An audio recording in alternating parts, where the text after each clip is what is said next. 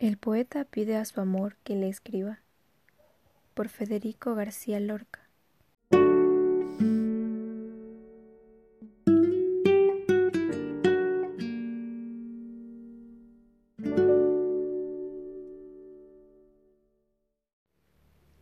Amor de mis entrañas, viva muerte, en vano espero tu palabra escrita y pienso con la flor que se marchita que si vivo sin mí quiero perderte.